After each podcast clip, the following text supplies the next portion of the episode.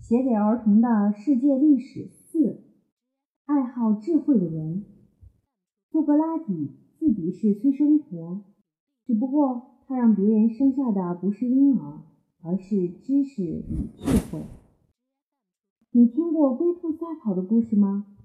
它告诫我们骄者必败。还有狐狸与葡萄的故事。狐狸吃不到葡萄，却说那葡萄是酸的，他才不屑吃呢。这故事告诉我们，人应该面对现实。另外还有狼和小羊、农夫与蛇、老鹰和螳螂等等，它们都是全世界的小孩喜欢读的一些故事。这些故事称作伊索寓言，因为它是一位叫名叫伊索的希腊人，不应该说是一个希腊的奴隶写的。伊索寓言让我们懂得很多道理，可惜。我们却对伊索这个人知道的很少。传说中，他的相貌丑陋，但头脑却非常聪明。后来，由于所写的寓言故事讥讽了贵族，因此被判处死刑，遭到杀害。幸好，他的寓言故事流传了下来。公元前五百多年，当伊索活着的时候，差不多正好是。梭伦为雅典定好法律的时候，雅典的公民开始喋喋不休地争论、批评一些事情。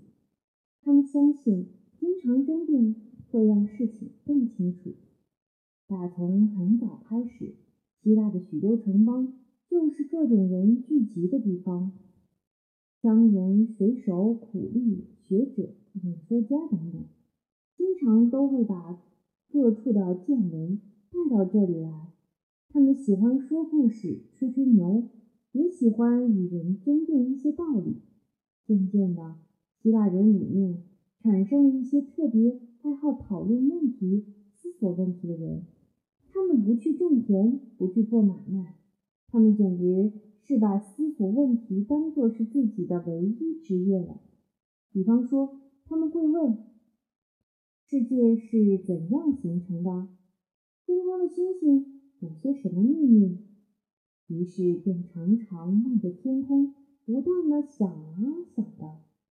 有个叫泰勒斯的人，连走路时也仰着头，结果有一回竟一头栽进了坑里。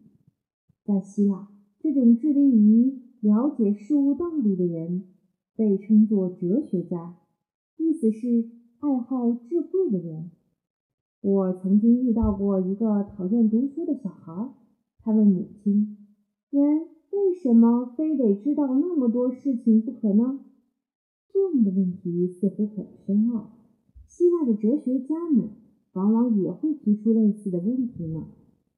在伯罗奔尼撒战争打到如火如荼的时候，雅典出现了一位叫做。苏格拉底的人，据说德尔菲的神谕曾经表示，苏格拉底是全希腊最聪明的人。可是苏格拉底却认为他自己其实是很无知的。他唯一知道的一件事就是他什么也不知道。由于自认无知，所以他很少回答问题，而只是不断问别人问题。比方说。骗人是对的吗？当然不对。为了治病，父亲骗小孩吃药也不对吗？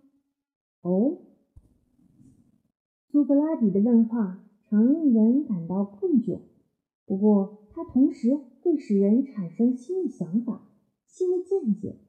所以苏格拉底自喻是个催生婆，只不过让别人生下的不是婴儿，而是知识和智慧。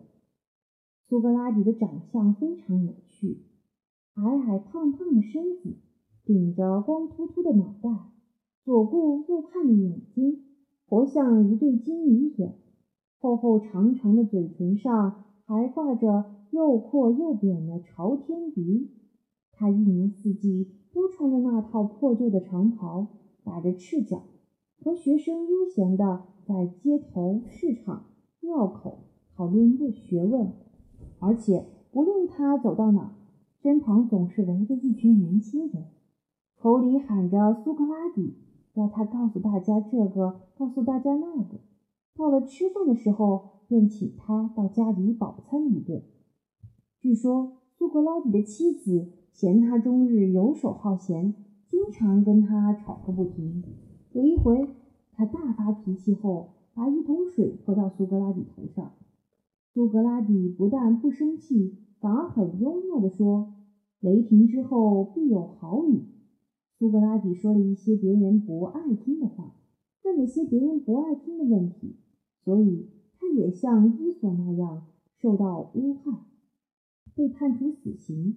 他的罪名是散播错误的观念，教坏了年轻人。先前，苏格拉底参加过惨烈的。伯罗奔尼撒战争，但他没有死在战场，不料后来却死在监狱。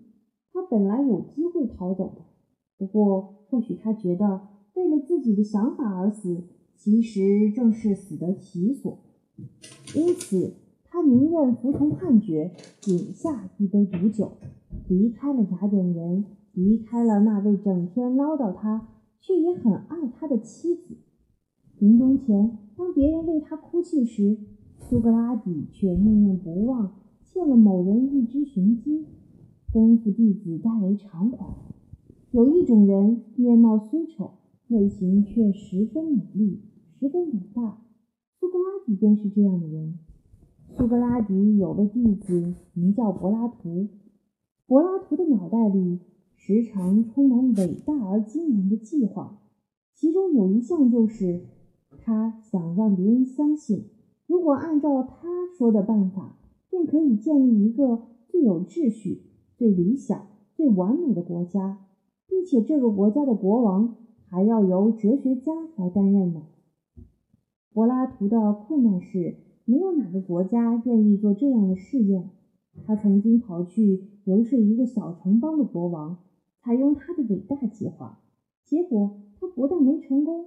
还被卖到奴隶市场去了。幸亏在雅典的朋友得到消息，才把他给赎了回来。所以，尽管柏拉图是个伟大的哲学家，尽管后来有许许多多的人都喜欢读他写的书，可是，一直到现在，那样完美理想的国家始终都不曾出现过。柏拉图也有一位著名的弟子，他叫做亚里士多德。亚里士多德经常会挑老师的毛病，说老师所讲的错误在哪里。他还振振有词地说：“吾爱吾师，吾更爱真理。”你觉得他的话有没有道理？亚里士多德发明了一项了不起的技巧，那就是推论的方法。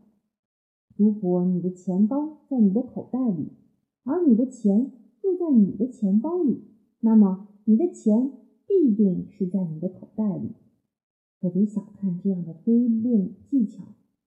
若有兴趣的话，你不妨也可以运用这样的方法去推论一些事情。亚里士多德不喜欢刻板的教学生，他总爱在课堂外的走廊边走边讲课。别人看他们是一群逍遥自在的师生，便称他们为逍遥学派。亚里士多德比他的老师还要博学，有关天上的日月星辰、气象变化、地上的飞禽走兽、植物，甚至人的心理，他都知道很多。亚里士多德写的书在西方世界里几乎有一千多年之久，都被当成教科书呢。伟大的老师如果没有教出伟大的学生，那该有多遗憾！幸好，苏格拉底有了柏拉图，柏拉图有了亚里士多德，亚里士多德有了……一点没错，亚里士多德也有一位非常著名的学生。这个学生是不是也很伟大？我们先不说，但他和他的老师胖老师以及胖老师的老师都有极大的不同。后面你将会读到他的故事。